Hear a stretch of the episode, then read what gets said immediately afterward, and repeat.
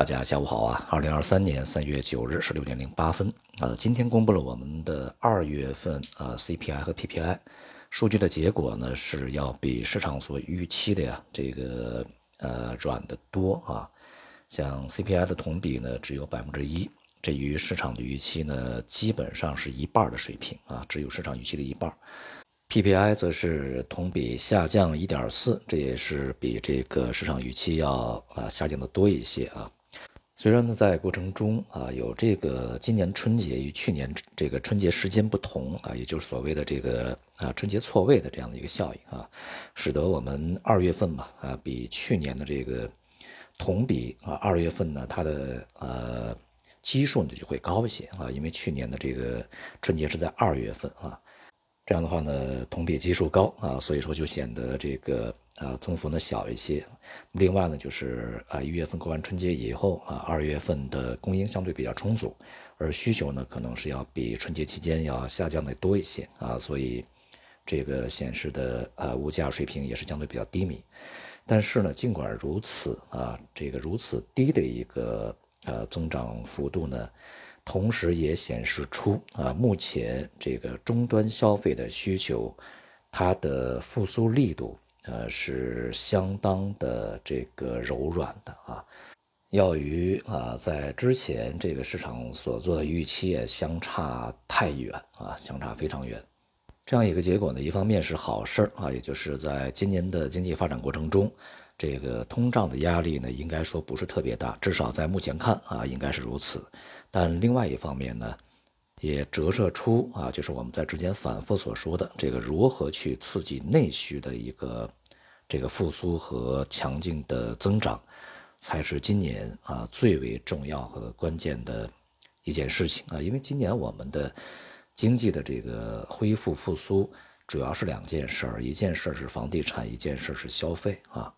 或者说我们把两件事合在一起，就是一个消费啊，房地产消费、汽车消费啊、大宗的一些耐用品消费、服务业消费啊、中端的零售消费等等啊，这就是这个整体要靠消费啊。但目前的主要问题在于呢，这个经济复苏的力度呢，目前看起来是相对非常温和的，同时房地产。没有能够去这个强劲复苏啊，即便是在去年紧锣密鼓出台了非常多的针对房地产的这些支持政策啊，十六条啊、十七条啊等等啊，还有这个啊三支箭啊，这个信贷啊、债券、股权啊都给予全面支持，但是呢，这个目前房地产的复苏力度是相当的疲弱的啊，我们可以从。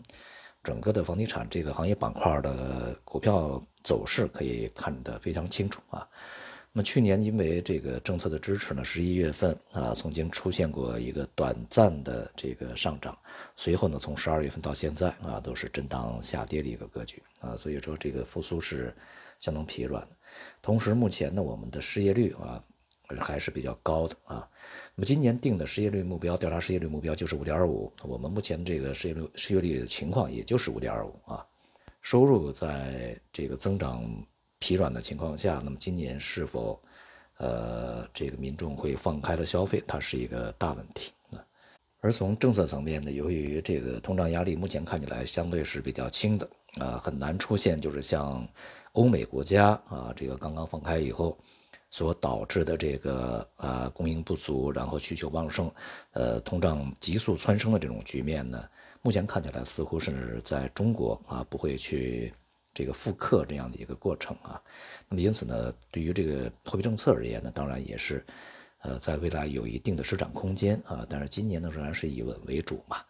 可能呢仍然像这个易纲行长所说的那样啊，今年主要可能还是要靠。这个降准呐啊这些手段来去支持经济，而不是说大幅降息。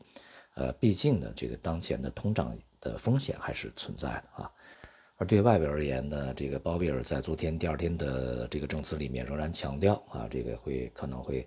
呃更大幅度的、更快速的加息啊。但是对于这个三月份会议上究竟会怎么样啊，他也说现在正在研究，没有一个结果啊。不管怎么说，这个整个的前景和趋势呢是。相对比较明确啊，就是利率峰值会更高啊，停留的时间会更长，这个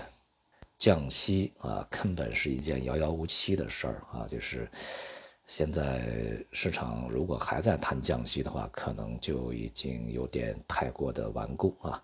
因此呢，我们顺理成章的啊，看到呢美债的收益率在继续上行，美元的汇率啊在继续上行，而黄金、白银在继续下跌啊。那么当然，不管是过去的一段时间，还是未来，呃，这个对于股市的呃下行压力呢，也是显而易见啊。那么今天这个国内的 A 股的表现相对来讲呢。还算平稳，但是总体而言是这个震荡下行啊。前段时间我们讲，就是市场的很有可能会出现阴跌的状况啊。这个连续六周以来，那么市场的这种震荡的阴跌啊，这种这个特征是相当明显的。如果我们回头去看的话。而在这个过程中呢，大盘蓝筹是这个继续下跌的，持续下跌，尤其是这几天啊，下跌的这个幅度更大一些啊。而与此同时呢，伴随是北向资金的一个持续的流出，所以我们从当前这个形势上来看呢，应该去注意了啊，这个资金的一个流动将可能会发生一个持续的一个变化啊。内外部的风险市场都不好嘛，风险资产都不好，所以说。资金的这个撤出就是一个啊大概率事件，再加上美元在回升啊，人民币在重新的下跌，那么这些都是刺激这个资金往外走的呃一些重要因素啊。而今天 A 股市场里面呢，这个下跌比较明显的也都是一些像社会服务啊、旅游啊、餐饮呐、商贸啊、零售啊啊这样的一些板块的下跌，其实也是呃集中反映了市场对于当前的。经济数据啊所做出的一个反应，或者说对于未来整个消费形势的一个预期啊，那么这样的一个状况就回到我们呃在去年年底对于全年这个所做的一个预测里面，中国的经济复苏力度会不如预期啊。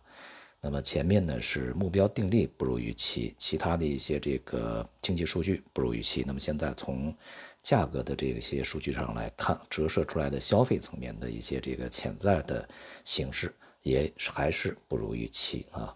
那么我们接下来看啊，这个我们在今年的一个复苏呢，应该是相对比较平稳的，尤其是在没有强烈的这个货币和财政刺激的情况下更是如此。所以对于风险资产、风险市场而言啊。目前仍然是要承受着继续的啊下行的压力。好，今天就到这里，谢谢大家。